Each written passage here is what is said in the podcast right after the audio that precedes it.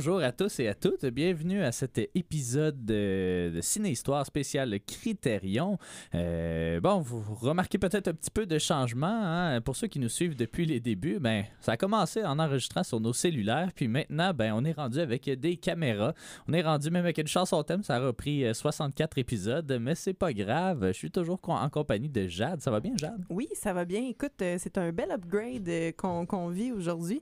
Euh, pas, pas seulement les caméras, mais le, le studio aussi. Hein? Ouais. On- Ben enfin, nos auditeurs peuvent voir euh, où on enregistre. Ben, Ben on n'a oui. pas toujours enregistré ici, mais c'est ici qu'on fait notre émission spé- euh, ben, normale, le- en fait, le- de ciné-histoire. ouais. C'est c'est nos émissions euh, en live. Et puis, euh, ben c'est ça. Ben, aujourd'hui, un- on fait. un on beau studio, excuse. Mais non, Je- mais c'est je correct. coupe, mais c'est ça, ben, c'est ça, ça fait du bien d'enregistrer ici puis pas à la maison là, en pleine pandémie avec des, des micros dans la même pièce qui était minuscule aussi là. Fait que non, équipement professionnel, c'est nice. Ben oui, c'est très nice. Donc, Je te euh, laisse continuer. Non, ben ça va, ça va. Ben, on est aujourd'hui euh, ici dans les studios de CFAC pour euh, parler de notre 64e film de la collection Critérion, Critérion pardon, et j'ai nommé The Third Man, dont voici la pochette ici. Hein? Ben oui, c'est ça, tant qu'à avoir des caméras, on va se servir des props. Euh, on l'a acheté, on l'a acheté parce que ce qu'il faut savoir avec cette édition-là, c'est qu'elle est extrêmement rare. Euh, dès le moment où le Critérion a lancé cette réédition de The Third Man, eh bien, euh, il a été discontinué. En fait, Criterion a perdu les droits de distribution du film, ce qui fait que euh, maintenant, le Blu-ray se vend à plus de 250 dollars, dépendamment, là, si, si vous êtes chanceux sur eBay. Euh, moi, j'ai réussi à trouver une version vraiment pas si chère que ça, mais c'est la version DVD, donc c'est pas la version euh, normale. Il n'y a pas une grosse différence peut-être que tu me diras, là, euh, mais c'est pas grave. dit. Ah, ton visage parlait beaucoup. Euh, mais il n'y a pas une grosse différence, mais euh, je l'ai payé 25 Donc, euh, hein, c'est ça. Je trouve que c'est un bon bargain. C'est euh, ben, 90% de rabais. Je sais pas trop. En tout cas, c'est Ben 10% oui. du oui. prix euh, de base. Euh, bon, c'est pas une édition parfaite. Elle sent un petit peu la cigarette. euh, elle est un peu jaunie, mais globalement, les, les DVD marchent très, très bien. Donc, c'est une pochette très, très stylée. euh, un digipack, comme on appelle. Donc, ici, là, qui s'ouvre comme ça, avec une image iconique du film, bien évidemment. Ouais. Une édition en deux DVD, parce qu'il y a beaucoup, beaucoup, beaucoup de suppléments. ce qui explique Il y un avait peu. quelque chose comme 4 heures, euh, 4 heures et demie de... même plus que ça, ouais, plus que ça, je pense 5-6 mais heures. avec les deux commentaires. Ouais, ouais, ouais. Fait que, ouais, tu sais, on est déjà à... Mais ça, ça, si finalement. quand même. hein, C'est dur euh, à combler dans nos, euh, dans nos euh, rythmes de vie très effrénés. D'ailleurs, je pourrais vous lire un peu le- les, les types de bonus qu'on peut retrouver euh, dans cette édition. Euh, c'est. ben, avant, peut-être, je parlerai. je ferai la petite fiche technique, peut-être. C'est un film britannique, en fait, de 1949. C'est un film en noir et blanc, 104 minutes. Et puis, format 1.33.1, donc euh, très carré. Numéro 64, bien évidemment. Euh, c'est un film de Carol Reed. Carol Reed, euh, bien connu peut-être pour euh, euh, avoir euh, réalisé le film Oliver, qui a gagné euh, le meilleur, euh, meilleur film, je pense, en 68 ou quelque chose comme ça. Euh, mais il est surtout connu pour euh, The Third Man, en fait, puis The Fallen Idol euh, l'année d'avant, puis Odd Man Out. En tout cas, des films britanniques un peu comme ça, là, un peu thriller. donc, tous des films, évidemment, qui font partie de la collection Criterion. C'est un film qui est écrit par l'auteur Graham Greene. Alors là, c'est la nuance assez importante parce que euh, je me suis dit, bon, c'est un auteur, donc il doit bien avoir un livre de The Third Man. Ben, il y a bel et bien un livre de The Third Man, mais par contre, c'est une novelisation, un peu comme ce que Tarantino avait fait avec... il il euh, l'a fait après, dans le ouais, fond. exactement. Ouais, c'est ça. il l'a fait après, puis euh, euh, dans le fond, ben, il l'a fait avant, mais il l'a sorti après. Je m'explique, c'est que Graham Greene, euh, vu que c'est un auteur, il, il sentait qu'il n'était pas capable de juste écrire un scénario comme ça, de se lancer juste à écrire un scénario. Fait qu'il a écrit un roman, puis après ça, il a adapté le roman à son scénario, mais il n'a pas sorti le roman.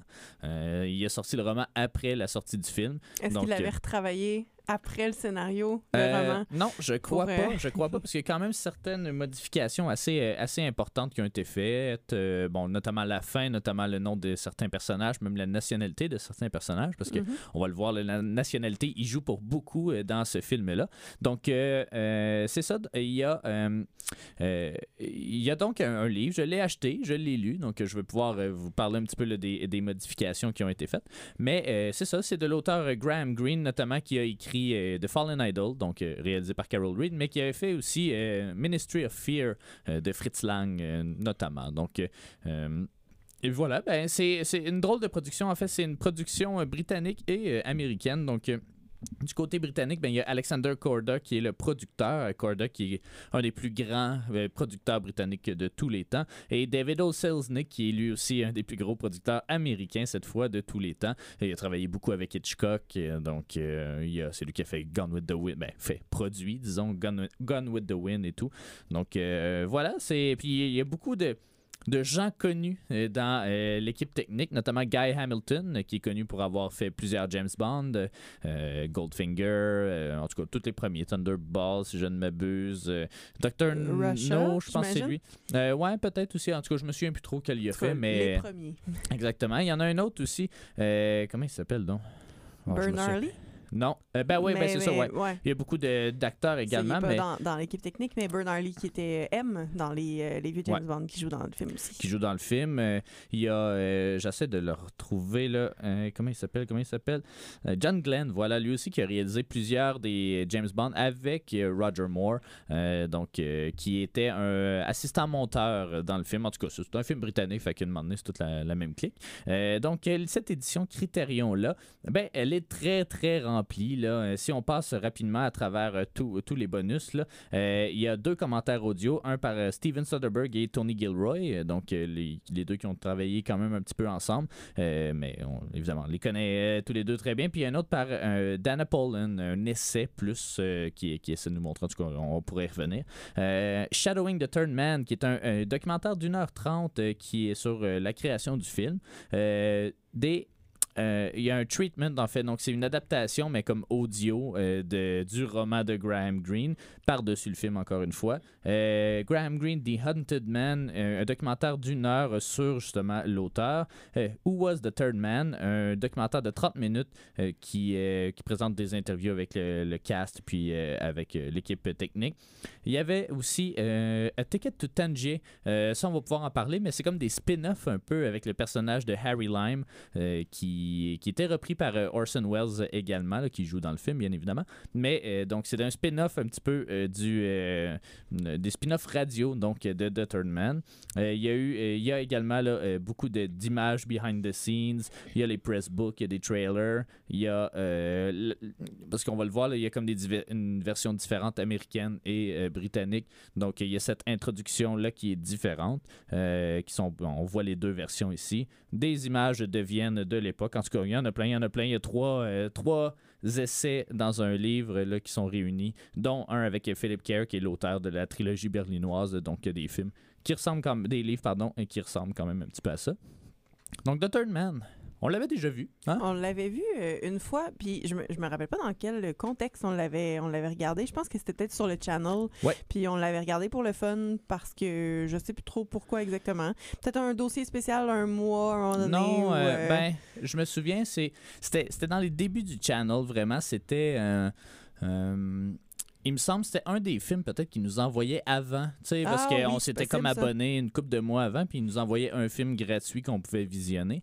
Je me souviens plus si c'est là-dedans qu'on l'avait visionné ou sinon parce que moi je regardais souvent les films qui partaient à la fin du mois, puis j'ai fait ah, bon, ok, on va écouter celui-là. Puis on avait bien aimé ça. On, avait, on avait bien aimé effectivement. Euh, je lui avais mis quand même déjà une, forte note là, au premier visionnement.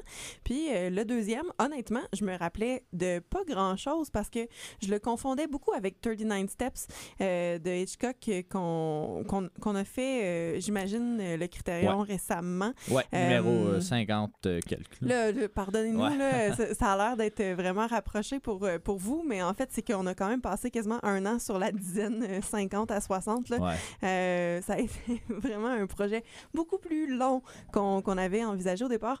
mais c'est ça, puis j'avais peu de souvenirs de, ce film-là parce que c'est ça, je le, confondais. Mais tu sais, je me rappelais du punch. C'est plate. C'est la seule chose dont, je me souvenais vraiment. Euh, mais c'est ça, deuxième visionnement, euh, tout aussi agréable que, que le premier. C'est un, un, excellent film, pour vrai. Euh, je, ouais. moi, je, je, l'apprécie beaucoup. Toi aussi, je pense.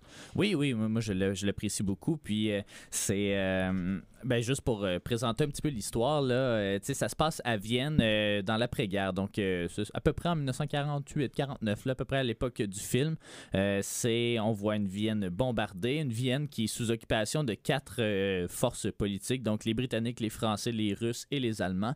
c'est un contexte vraiment particulier, puis à travers tout ça, Graham Greene a forgé une histoire, un, trailer, dans le fond, un, film policier, un film noir, là, dans le fond.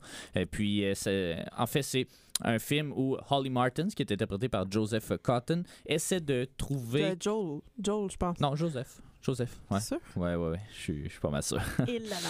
Ah, ben c'est ça. Faites, faites vos recherches. Mais Joseph Cotton. Ouais, ben oui.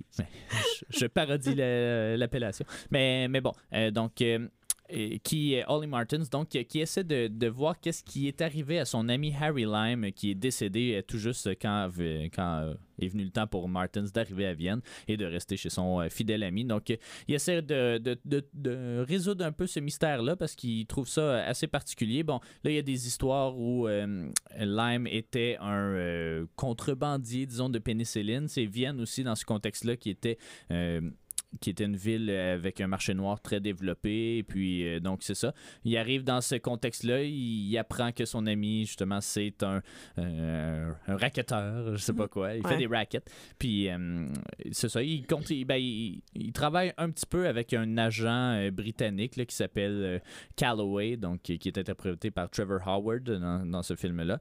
Et puis, il rencontre la blonde de Harry, donc, qui est. comment elle s'appelle donc Valley, Valley, c'est ça? L'actrice, oui. Oui, l'actrice Valley, euh, donc qui est jouée par, ben, non, mais en fait, Alida Anne, Valley, qui, Alida qui joue Anna Schmidt. Anna Schmidt, exactement. Donc, euh, euh, c'est ça, c'est un film qui joue vraiment avec plusieurs genres. Hein. C'est un film noir, donc une enquête policière procédural. Euh, c'est une comédie également, comme tu l'as remarqué, mais tu sais, c'est vrai, il y a beaucoup d'éléments comiques évidemment dans le film. quand je disais ça, tu n'étais pas d'accord. Puis là, ben, c'est en regardant les commentaires, puis euh, en, regardant toutes les, euh, toutes les features que là, tu, tu me le laisses finalement. Ben. Mais je, pour moi, c'est pas un film.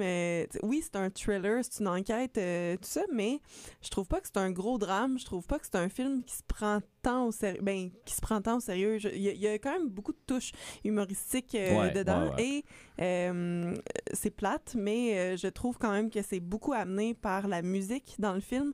Puis on pourra revenir sur cette belle musique un peu plus tard. Là. Je ne veux pas, je veux pas vous, le, vous, le, brûler tout de suite, mais toute une histoire, la musique de, de ce film. Exactement. Puis sinon, c'est un hybride également entre peut-être le néoréalisme italien, hein, aller tourner des films à l'extérieur un peu des studios, aller voir comment ça se passe dans les rues, dans, dans, les villes, justement, parce que le film a bel et bien été tourné à Vienne en grande partie. Euh, c'est euh, également.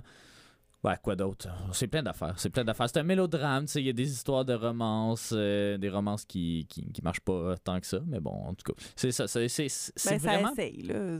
Ce, qui, ce que je trouve le plus admirable de ce film-là, parce que je vais, je vais y aller tout de suite avec mes impressions. Ce que je trouve le plus admirable, peut-être, c'est que c'est, un film unique à plusieurs égards. C'est, c'est un film qui a pris comme des guesses, puis tout a fonctionné, mais tu sais, ça devrait pas fonctionner. Il y a plusieurs éléments tout au long du film que tu te dis Ah, crime, c'est. En tout cas, dans un autre film, ça n'aurait pas marché, puis ici, on dirait que ça marche, puis je, je sais pas trop euh, comment le décrire, mais tu parlais de cette musique-là, on peut en parler justement.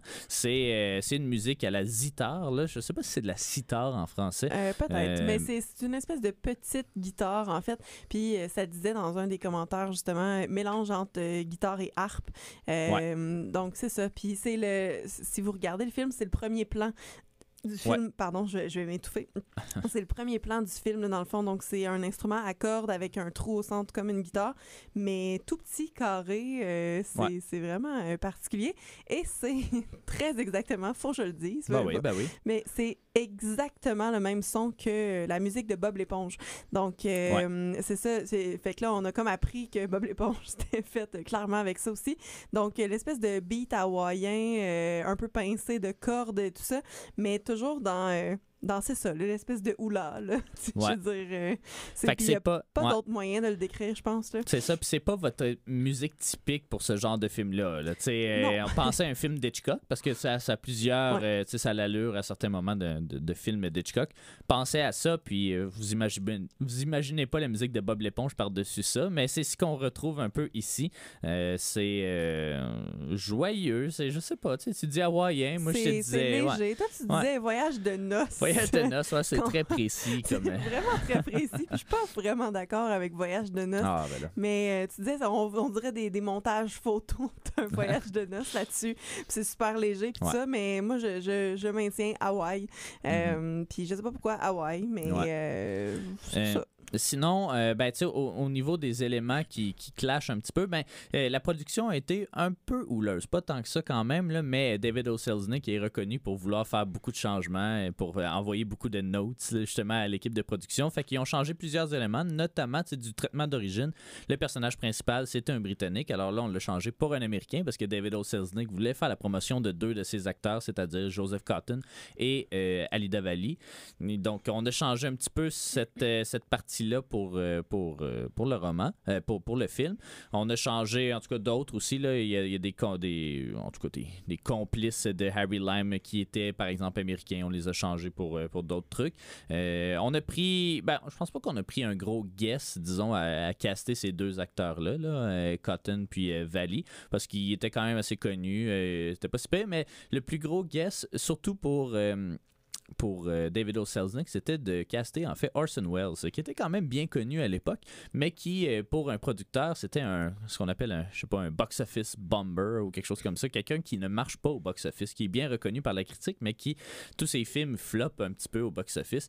Donc euh, ben, en contrepartie, ils ont donné 8 minutes de screen time, fait que ça Ouais, ben, il y a un très bon bonus d'ailleurs qui est présent dans, dans, cette édition-là où c'est Peter Bogdanovich euh, qui est mort euh, il n'y a pas si longtemps, puis euh, qui, qui parle un peu de justement c'est quoi le concept de Star Part? Star Part, c'est un personnage que, que son nom est toujours mentionné, que l'histoire tourne autour, toujours autour de lui, mais qu'on voit très peu ou même pas des fois dans le film. Puis c'est exactement ça ici. Harry Lime, c'est Orson Welles, mais il arrive à 1h10, je pense, dans le film. Il est là pour 5 euh, minutes. Euh, puis, euh, tu sais, dans les faits, même dans la production, le trois quarts des scènes où il est là, c'est pas lui qui est là, c'est un, une doublure. fait que c'est pour ça qu'on a travaillé un peu avec des jeux d'ombre, un peu qui rappellent l'expressionnisme allemand notamment. donc, Orson Welles qui. Ouais, c'est ben, c'est pas lui, en fait, parce que c'est des plans qui sont assez larges de loin. c'est juste tout ce qu'il fallait refaire ses sacs carrures, dans le fond, là, puis avoir un, trench coat. Là. C'était pas euh, super difficile. On le voit de haut dans, dans les, euh, dans les égouts de, de Vienne. ce qui est euh, dommage, mais en même temps, c'est bien pour le film, mais ce qui est dommage, c'est que il vole le show, littéralement. tu sais, toutes les scènes où il est là, c'est vraiment les meilleurs bouts du film, j'ai l'impression. Puis c'est correct aussi. Tu sais, euh, pour un film plus récent qui a fait ça, tu sais, pensez un peu à Kill Bill. Tu sais, Bill, on le voit juste à la. Je sais même pas si on le voit dans le, premier. On le voit à la fin du deuxième, je pense. Ça. Ou en flashback, peut-être. Euh, mais c'est ça. Tu sais, le nom, tu sais, ton nom est dans, le, est dans le film, dans le titre du film, mais on te voit à peu près pas dans le film. Fait que c'est un peu ça. Puis, tu sais, Orson Welles, bon, il est charismatique, c'est évidemment euh, Citizen Kane, si vous n'avez pas vu ça, euh, allez voir ça, mais c'est très charismatique. Il a écrit beaucoup de ses dialogues également. Euh, il a fait sa diva pendant le tournage également. Il a fallu qu'on reconstruise les égouts de Vienne en grande partie dans les studios à Londres parce qu'il voulait pas aller tourner là-bas. en tout cas, il y a plusieurs, c'est ça, il arrivait en retard sur les plateaux, il faisait plein, en tout cas, plein d'affaires. fait que déjà là, d'habitude, c'est un petit red flag, mais bon, tu mets Orson Welles, puis je pense que les gens vont quand même y, aller. Puis effectivement, ça a été un succès quand même euh, au box-office. Euh, quoi d'autre qui ne fit pas? Ben, la fin. La fin, euh, sans trop la dire, là, mais t'as un peu anticlimatique. on va dire ça comme ça. exactement ça, justement, mais c'est parce qu'on mentionnait tantôt, tu disais des, des, histoires amoureuses qui fonctionnent pas vraiment, puis tout ça. Puis c'est ça, on, se serait attendu à ce qu'il y ait un beau développement pour, pour nos personnages principaux, puis finalement, ben, pas du tout. Non. puis, ben, ben, c'est correct aussi, tu sais, ça fait du bien de ne pas y aller. Puis je pense que ça aurait été contre la nature de d'un des personnages euh, en particulier là, de, de se laisser aller là-dedans. Puis euh, je, je, trouve ça je trouve ça correct. Ouais, ben c'est ça. Moi aussi, je trouve ça correct. tu sais, il y a plusieurs moments où, euh, tu sais, on l'avait pas vu dans même nos deux premiers visionnements. On n'avait pas remarqué cette partie-là. Bon, les bonus nous ont quand même vraiment pointé vers cette direction-là. Mais une fois que tu analyses le film sous ce nouveau regard, ben, ça donne quasiment un nouveau film. Mais tu sais, c'est que le personnage principal de Holly Martins, donc euh, joué par Joseph Cotton encore une fois, euh, c'est un il est représenté comme un loser tout simplement tu sais comme tu comme le, typique américain qui vient de gagner la deuxième guerre mondiale puis qui arrive là puis qui pense tout changer puis qui est tout tu sais amener la démocratie tu sais non mais tu sais en tout cas être, être un Américain. Ben, euh. En fait, il est quasiment présenté, tu, vas peut-être être, d'accord avec moi, comme William H. Macy euh, dans, dans, tous ses rôles, tu sais, je veux dire. Euh, ben, ouais, comme, un petit peu. Mais non, mais pense au Honey, I'm Home de, de Pleasantville ou ben, au personnage un peu pathétique. Ouais, mais c'est ça, qui, est toujours un peu en retard, qui est toujours un peu la risée des autres, qui, qui maîtrise absolument pas ce qui arrive, puis qui est comme spectateur de, de, tout ce qui se passe, dans le fond, puis qui est pas c'est ça, il est pas acteur, là, il, prend pas charge, il euh, est un peu mou, puis ben, c'est ça. Ben c'est ça, sais, il est toujours, euh, c'est ça, two steps behind. Je sais pas si c'est parce que on a visionné aussi euh, There Will Be Blood, non, No Country for All Men il y a pas si longtemps, mais il me fait penser un peu là à au policier. Au policier, c'est ça de Tommy Lee Jones qui arrive toujours, une journée en retard sur chacune des scènes du crime, puis là il est comme, oh, bon, qu'est-ce qui se passe. Puis là, tu sais, il a l'air d'être en contrôle de la situation, mais en même temps, il est complètement dépassé par ce qui se passe. Mais c'est exactement la représentation qu'on a. Mais tu sais, on dirait que je l'ai pas remarqué tant que ça dans la première, euh, dans mon, ben même les deux premiers visionnements. Mais quand, quand on s'est mis à l'analyser, là, tu fais comme, ah, crime, euh, dans sa deuxième scène de tout le film, il passe en dessous d'une échelle, euh, tu sais, comme, tu sais, qui annonce un peu de la bad luck pour tout le reste. tout le monde à qui il parle, ils finissent par mourir ou presque. Il fait du mal, il fait du mal autour de lui sans s'en rendre compte. il parle à du monde, puis il est très self-centered. Mais, mais tu sais, c'est subtil, comme un vieux film. Mais il y a quand même des, euh, des points que je suis pas nécessairement prête à leur donner là, aux commentaires. Là. On a écouté un commentaire ensemble, puis qui disait euh, ah même le chat de, de Anna euh, veut rien savoir de lui puis ça puis puis le fuit puis tout tu sais oui là mais je ben, veux dire mais ça ça, ben, pour, le chat, en fait, tu sais, je serais tenté de leur donner raison, mais... Non, mais oui, mais... C'est parce que, parce que, tu. Parce que juste après, on voit le chat avec, ouais, avec mais c'est parce qu'ils disent, ah, euh, tu sais... Euh, avec Harry, elle était full colleuse. Elle, a dit ça une moment donné. Là, le, mm. euh, ça, le chat, elle, elle, aimait vraiment Harry. Puis là, lui, t'as Martins, euh, Holly Martins qui arrive. Puis là, le chat, il, veut, il essaie de jouer avec des cordes. Puis le chat, il baille littéralement d'en face. Puis après ça, c'est là qu'on fait le gros reveal. Puis on voit Harry. Là, mais, mais, mais effectivement, je suis pas prêt à donner tout. On l'a comme suranalysé peut-être dans les bonus. Là, mais mais, mais quand je t'ai dit ça, après ça, on, on, a, on a réécouter le film, puis on a remarqué un peu tous ces détails-là, puis t'es comme, ah, c'est, en tout cas, c'est, vraiment particulier, mais c'est, pas si, euh, si, euh, si naturel que ça, j'ai l'impression. Tu sais, le film s'apprécie quand même bien au niveau de comme je vais faire je vais suivre un murder mystery. Mais après ça il y a d'autres niveaux d'analyse intéressants à dégager oui mais en fait euh, oui il s'apprécie vraiment bien au premier visionnement dans le fond euh, quand, quand, on n'a pas euh, toutes les, les clés d'analyse qui sont quand même pour pour ce cas-ci je trouve un peu trop subtil un peu trop tu sais parce que effectivement c'est pas des affaires qui nous sautent au visage la première fois. Par contre il y a des affaires qu'on comprendra pas comme la fin du film qui pourrait être ambigu. Puis on en avait reparlé, euh, parce que toi, tu l'avais lu, puis tu disais non, non, dans le livre, c'est vraiment clair euh, comment ça se finit. Puis je dis ouais, mais c'est pas si clair que ça dans le film, tu sais. Puis. Euh, finalement, c'est en écoutant le commentaire, mais au final, on le sait juste pas ce qui se passe pour vrai, comme, puis c'est laissé quand même pas mal à l'interprétation. Puis c'est le, commentaire qu'on écoutait justement qui disait, bon, qui revenait sur le fait que le gars est un peu pathétique, puis qui contrôle absolument rien. Puis là, ben, que il prend le contrôle à la fin. Puis là, je me dis, bon, ils vont-tu aller là-dedans? Puis c'est exactement ce qu'ils ont dit dans, dans, le commentaire. Mais encore là, c'est, euh, tu sais, est-ce que c'est très, très clair ce qui se passe euh, dans les dernières minutes du film? Pas tant, comme, parce qu'on le voit jamais, puis euh, on le sait pas. C'est sûr, c'est sûr.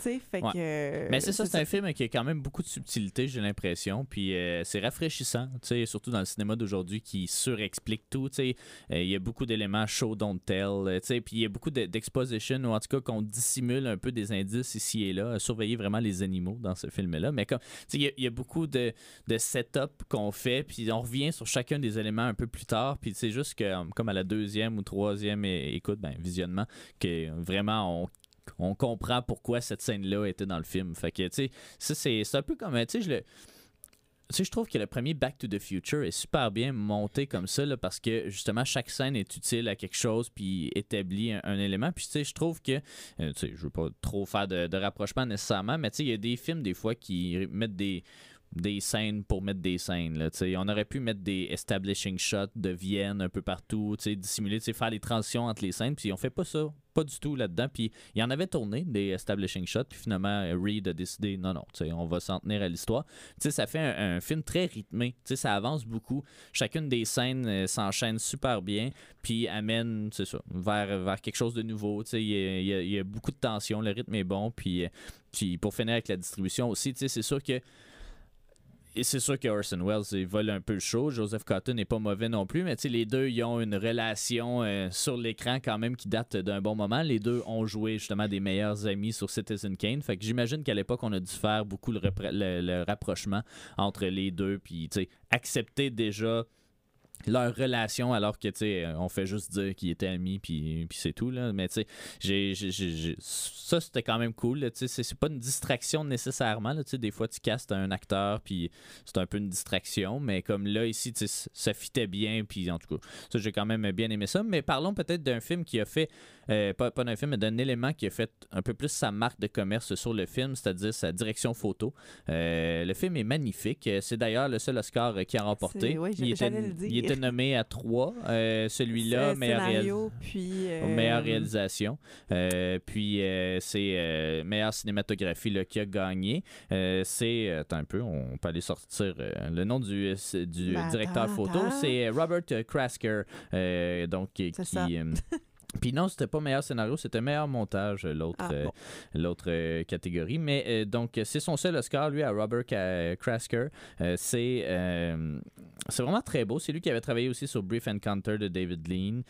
donc, il y a des plans magnifiques, vraiment. Surtout, bon, c'est sûr que la, la, location aide beaucoup, c'est-à-dire les égouts de, de Londres, et, pas de Londres, pardon, mais de Vienne qui sont très, très, très belles, évidemment. C'est des gros espaces très grands, puis avec des ombres puis des. Hein? Je, je, je, masculin, égaux. Bon, peut-être, mais garanti là. Ils sont très, très beaux, les égaux. Ben oui, mais oui, mais en tout cas, les, les, les plans sont très beaux, puis euh, c'est ça, on joue beaucoup avec les jeux d'ombre, puis c'est ça, tu sais, j'ai parlé du, du, du, plan là, qui était sur euh, une des, des pochettes, justement, ici, mais tu sais, c'est très, c'est très glauque, celui, ce plan-là, ici, là, il est magnifique dans le film. Euh, c'est, en tout cas, c'est un, chef-d'œuvre vraiment d'expressionnisme allemand, mais tu sais, c'est pas un film allemand non plus. Là. Euh, puis c'est après le courant expressionniste, mais tu sais, c'est ça. L'influence est très marquée. Puis euh, je sais pas qu'est-ce que tu en as pensé, là? Tu, je te vois rire. ah, non, non.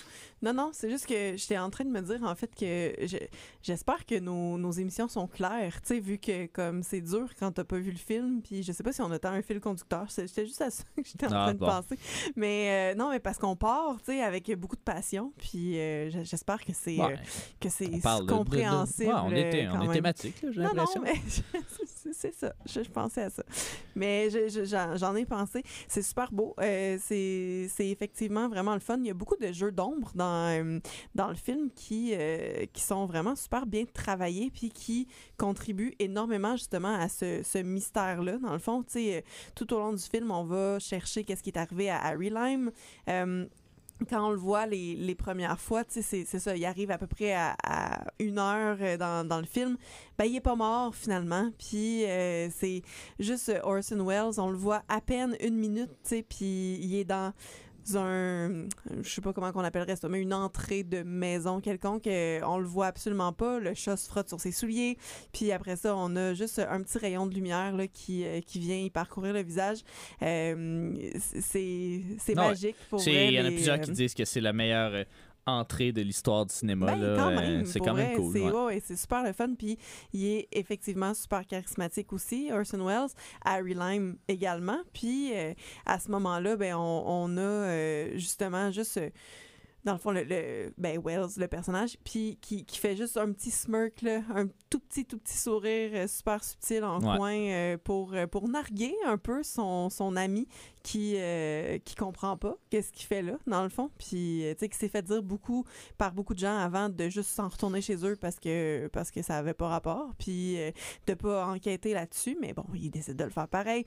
Puis finalement ben c'est pas c'est pas vraiment comme les, les retrouvailles de deux amis là tu sais c'est plus je sais pas c'est quasiment séducteur c'est quasiment charmeur c'est c'est très beau.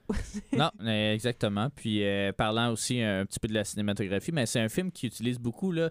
Puis là, à l'époque, je sais pas si ça s'appliquait, ou en tout cas le terme existait, mais les Dutch angles, en fait, là, les angles de caméra un peu en 45, ou en tout cas pour montrer un peu le dépaysement, puis l'espèce de. Ouais, c'est ben, de aussi. Ouais, aussi. Euh, donc, euh, que Martins vit. Euh, bon, il y a des anecdotes qui disent qu'il y a des gens qui ont envoyé des niveaux à Carol Reed pour lui dire la prochaine fois tu mettras ça sur ta caméra euh, pour euh, justement faire un plan droit parce qu'il y en a beaucoup de, de côté mais tu sais ça ça fait partie d'un autre des éléments que dans d'autres films ça marche pas du tout puis dans celui-là ça marche bien là, pas je comme sais dans Thor. Ben oui comme dans Thor euh, de Kenneth Branagh sais un plan sur trois est en Dutch angle puis t'es quand même mais pourquoi? Puis en tout cas c'est bizarre un peu mais ici on dirait tu sais on l'avait même pas remarqué tant que ça dans le premier mm-hmm. visionnement après ça c'est juste quand tu regardes un peu les plans t'es comme ah, ok ça c'est particulier mais mais, ça marche super bien. Puis, tu sais, il a gagné cinématographie. Fait qu'il faut croire qu'il y a d'autres gens aussi qui pensaient que, ça fitait super bien. Parlant de dépaysement aussi, ben, ça, ça n'a pas rapport à la cinématographie, mais tu sais, c'est un des premiers films, j'ai l'impression, qui, qui ressent pas le besoin de tout tourner en anglais ou sinon de mettre des sous-titres sur euh, les gens qui parlent dans d'autres langues parce que comme on l'a dit ça se passe à Vienne donc il y a des gens qui parlent en allemand évidemment euh, il y en a qui parlent en russe aussi fait que je trouve que ça contribue aussi au dépaysement de Martins, qui comprend aucune des autres langues sauf l'anglais, sauf l'anglais, donc qui les gens ont des discussions autour de lui puis il comprend pas euh, de quoi les gens parlent. Fait que tu sais ça je trouve que c'était quand même ça, rappelle un petit peu euh, Quoi qu'il y avait peut-être des sous-titres là-dedans, mais tu sais, Inglorious Bastards, par exemple, c'est un, film qui joue beaucoup avec les langues, les barrières de la langue. Puis, en tout cas, moi, j'ai quand même bien aimé ça dans The Third Man. Je trouvais que c'était relativement révolutionnaire, peut-être pour l'époque. Il me semble, un film euh, à Hollywood, euh, ben tout le monde, tu sais, ça se passe en, mettons, de Shop Around the Corner, ça se passe en Hongrie, puis tout le monde parle en anglais, là, puis ils ont tous des accents. Fait que t'es comme, OK, euh, je vais accepter le fait que, c'est ça, on l'a fait en anglais, mais tu sais, ici, non, tu sais, vraiment, on a pris des acteurs autrichiens qui parlent en allemand, puis qui, euh, c'est ça, ils font leurs petites affaires en allemand, dans leur conversation, puis tout, puis Martin, il comprend rien. Fait que, non, ça, j'ai quand même bien aimé ça. Euh, si on transite peut-être vers, vers Vienne, justement, qui joue un rôle important, tu n'étais pas d'accord quand je te le disais, là, mais euh, en tout cas. Ah. Mais en tout cas. Mais, mais, mais ce que je trouve euh, intéressant dans The Turn Man, c'est que Vienne est quasiment comme un personnage dans l'histoire. Euh, c'est un scénario qui pourrait pas se dérouler ailleurs qu'à Vienne. c'est ça paraît que les gens qui ont écrit le film sont allés tourner là-bas, puis qui ont écrit l'histoire en, pensant à Vienne à la base parce que euh, tu peux pas inclure une scène dans les égouts de n'importe quelle ville. Les égouts de New York, euh, je sais pas de quoi ils ont l'air, mais ils ont pas l'air des égouts de Vienne. Euh, tu peux pas écrire, tu peux pas inventer une ville avec justement quatre, langues différentes, quatre autorités différentes. C'est dur, ben, peut-être pas à l'époque, mais c'est quand même compliqué que de trouver une ville aussi bombardée que Vienne, puis de pouvoir tourner relativement facilement. Euh, ça a, elle a un look particulier, puis déjà même entre le moment où ils ont écrit le roman, puis qu'ils ont ben, le livre, le, le scénario, puis qu'ils ont dit euh, que ah, Vienne est bombardée et tout. Quand ils sont retournés pour aller tourner, justement, euh, ben, la ville était déjà quasiment réparée. Fait qu'il a fallu qu'ils grattent un peu plus loin pour trouver des bâtiments euh, détruits. Mais c'est ça. Vienne est toujours bien au cœur de, de l'histoire, je trouve. C'est vraiment bien imbriqué. En fait, l'histoire est bien imbriquée dans, dans Vienne, alors que tu as des films qui peuvent se passer n'importe où puis ça change pas là, une petite ville américaine quelconque ben c'est une petite ville ou je, je sais pas même tout ce qui se passe à New York il y a bien des films qui se passent à New York mais qui pourraient se passer ailleurs aussi là tu n'as pas besoin d'être à New York pour le faire puis là celui-là je trouve que c'est représenté c'est pas, pas de documentaire, mais c'est représenter une réalité qui aujourd'hui n'existe plus. Là. Vienne, c'est en Autriche, puis ça appartient aux Autrichiens, mais comme, c'est ça, c'était une brève période dans la dans l'histoire de la ville de Vienne où il se passait ça, puis on l'a documenté, puis je pense que c'est un des seuls films qui l'a documenté, puis après ça, on est revenu relativement à la normale. Fait que moi, je trouvais que l'histoire était bien que Vienne était bien imbriquée dans l'histoire, mais tu n'es pas d'accord. Fait que... ben oui, mais c'est juste que hum, je, je sais pas comment le défendre nécessairement, là, mais juste je, j'étais, je sais, je sais pas comment embarquer là-dedans. Je, je, je trouve pas que Vienne joue un rôle si particulier que ça. Parce que toi, tu me nommais comme exemple, euh, c'est comme si on, on allait euh, à LA, on pense au, euh, au Levy, là. Égouts, Non, mais c'est pas, pas tant un égout. Ben, l'affaire où est-ce que Grease font leur course de, d'auto, là. Puis il y a ça dans beaucoup, beaucoup de films. Mais tu sais, on doit pouvoir trouver quelque chose de semblable ailleurs. J'ai de la misère à, adhérer euh, à cette idée-là, mais je dis pas que je, que suis pas d'accord nécessairement, juste que comme ça m'a pas plus marqué que ça, puis j'ai pas l'impression que c'est un argument. J'ai l'impression que ce que ça fait, c'est juste euh, de ben comme comme le grand débat, est-ce qu'un film est bon parce que tout le monde dit qu'il est bon là, tu sais comme pour moi c'est un peu la même affaire là, je tu sais je considère pas que c'est un élément euh, choquant nécessairement là, je, sais pas si on, on me comprend, mais euh, en tout cas c'est tout ce que je pourrais dire par rapport à ça. Désolé. Mais, ben bon, c'est correct. Mais, mais, bon, tu sais ça reste un, un, un excellent film, tu sais je sais pas trop ce qu'on pourrait en dire euh, de plus. On peut repasser peut-être vite vite à travers les bonus parce que ça c'est bon, ça a pris du temps à à visionner tous les bonus parce qu'il y en a vraiment beaucoup. Puis tu sais, j'ai l'impression que c'est une édition où il y a beaucoup de répétitions peut-être d'un bonus à l'autre. Fait que c'est pas nécessaire que d'avoir justement accès à tous ces bonus-là. C'est bien de les avoir regroupés au même endroit, mais en même temps, c'est ça. T'apprends rien vraiment de nouveau d'un bonus à l'autre. Fait que les plus intéressants, mais c'est assurément l'essai euh, audio là, par euh, Dana Paulin euh, qui fait vraiment une belle thèse sur, sur en tout cas, ce qu'il pense que porte le film, en tout cas, l'identité du film. Euh, donc, il y a ça qui est quand même assez intéressant. Euh, moi, j'ai bien aimé le Who Was the Turn Man. Euh, c'était un documentaire très, très bref. Il y en a un d'une heure et demie, puis il y en a un de 30 minutes. Puis celui de 30 minutes, il couvre à peu près les mêmes éléments que celui d'une heure et demie, mais avec beaucoup moins d'extraits du film. Fait que, je trouve ça poche d'avoir plein d'extraits d'un film quand je viens d'écouter le film. Ça, ça me sert pas à grand chose. Euh, les illustrations étaient quand même intéressantes. Il y en a plein. On ne les a pas tout visionnés. J'ai pas regardé le, le treatment de Graham Greene euh, parce que j'avais lu le livre. Là. Fait que, tu sais, j'ai pas besoin de pas besoin de me le faire lire non plus. Là. Mais euh, Justement, par rapport au livre, il y, avait, je, m'étais noté les éléments qui étaient, qui étaient décrits. Donc, euh, c'est pas écrit, euh, ben, ça, je, ça, je l'ai dit, là, que c'était pas un roman à la base, mais plus un document de travail. Euh, il y a justement, Holly s'appelait Rollo à la base, donc on a changé aussi sa nationalité. L'enchaînement du film ben, bah, non, ça c'était plus des, behind the scenes, mais justement, tu sais, Graham Greene n'avait pas une idée très claire. C'est Corda qui est arrivé, puis il a dit Je veux un film sur, euh, sur Vienne. Puis, euh, puis c'est ça. L'idée, lui, était pas très claire. c'est en allant visiter la ville que là, l'idée c'est, a, germé, puis finalement, ça a évolué dans, dans le film qu'on connaît. Mais la fin est un peu plus claire, justement, dans le roman. Euh, puis, dans le roman aussi, l'histoire est racontée du point de vue de Calloway, non pas du point de vue de, de Martins. Donc, c'est quand euh, intéressant. Mais euh, c'est ça, au niveau des bonus, euh, les essais étaient quand même assez intéressants, je trouvais. mais c'est ça, trop, c'est comme pas assez. Fait que il y a beaucoup de répétitions, je, trouvais, dans, cette édition-là. Mais bon, c'est pas grave. je pense qu'ils sont pas faits non plus pour être visionnés tous back-à-back. fait qu'il faut y plonger une fois de temps en temps. Mais bon. donc. Voilà, ben, je sais pas trop si on a d'autres éléments à dire nécessairement, sauf peut-être euh, notre appréciation euh, du film. Euh, je vais commencer par toi. Ben, certainement. Non, non, effectivement, je pense pas qu'on a d'autres, d'autres éléments à, amener de plus, parce que là, on va commencer à se répéter comme tous les textes et tous les commentaires. c'est un excellent film. C'est un film qui est beau, qui est bien fait, qui est bien joué, qui est l'ensemble des, des, acteurs, puis le, le, côté technique est super bien fait. Euh, c'est un film qui, euh, c'est ça, qui a peut-être, ben, pas de, la, pas de la difficulté à trouver son ton, mais qui en a plusieurs, en fait, là. Puis, y a, comme tu le disais, il y a plein d'éléments qui fonctionnent ensemble, mais qui fonctionneraient pas ailleurs. La musique est vraiment le fun, mais ça fait dessus dans, dans ce genre de film-là. Tu sais, ça amène comme une espèce de légèreté qu'on veut peut-être pas nécessairement associer au film, mais euh, au final, c'est ça, le, le, punch est peut-être un petit peu plus difficile euh, à voir là, le, la première fois. Ben, le, le qu'est-ce que qu'est-ce que Harry faisait, dans le fond, puis la fin qui, euh, qui est toujours euh, un peu ambiguë.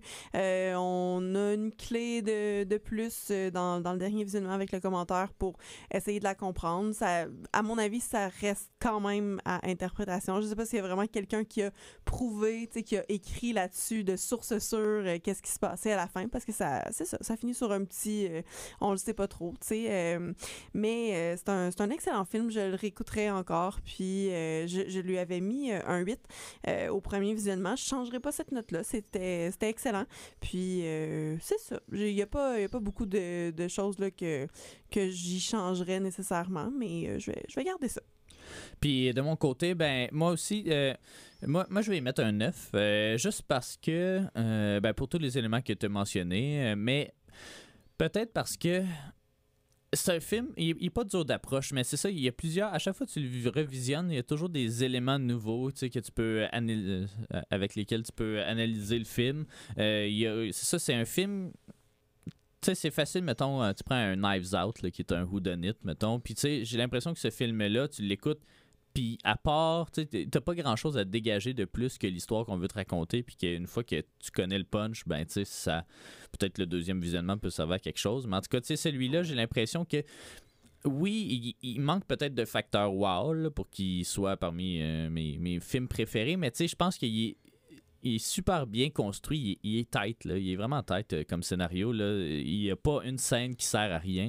Euh, c'est très jam-pack, c'est très condensé. Puis euh, c'est très rare, je pense, des films qui sont comme ça, aussi parfaits, dans, tant dans le ton, mais ben, le parfaite balance entre justement le, grand public, puis le film d'auteur, puis le l'audace, puis la recette. Fait que, tu sais, il y a plusieurs, plusieurs contraste, je trouve, dans, dans ce film-là. Mais tu sais, je trouve que pour son audace, puis pour. Euh, je sais pas. Pour le, plaisir qu'on peut avoir à le réécouter, moi, c'est ça, j'y mets un 9. Fait que c'est un excellent film, évidemment. Là, mais ben, c'est un remarquable film, rien de moins. C'est c'est ça qui est particulier parce que vu que c'est une coproduction euh, Royaume-Uni puis euh, États-Unis, ben, il est souvent parmi les meilleurs films britanniques puis parmi les meilleurs films américains de tous les temps. Fait que, en tout cas, on verra bien qu'est-ce que je sais pas. Il n'y a pas vraiment de débat, c'est vrai que c'est une coproduction, mais comme c'est ça, c'est considéré par plusieurs comme étant l'un des meilleurs films de l'histoire du cinéma peut-être pas prêt à dire ça, mais tu pour le genre, tu si vous avez juste un murder mystery, peut-être que ça, pourrait être celui-là. Euh, toi, pas, Mais non, mais c'est pas totalement la même chose. Ben, pas un murder mystery, mais ben, un, film noir, un film ah policier, là, quelque chose comme ça. Fait que euh, voilà, c'était notre couverture un peu de The Third Man. Euh, ben, pas la semaine prochaine, mais notre premier prochain épisode va porter sur Rushmore de Wes Anderson, le premier Wes Anderson de, de la collection Criterion jusqu'à présent. Donc, j'ai bien hâte de visionner ce film Merci beaucoup euh, de nous avoir écoutés. J'espère que vous avez apprécié la vidéo euh, cette fois. Donc, euh, merci beaucoup d'avoir été des nôtres et on se retrouve pour un prochain épisode de Ciné Histoire.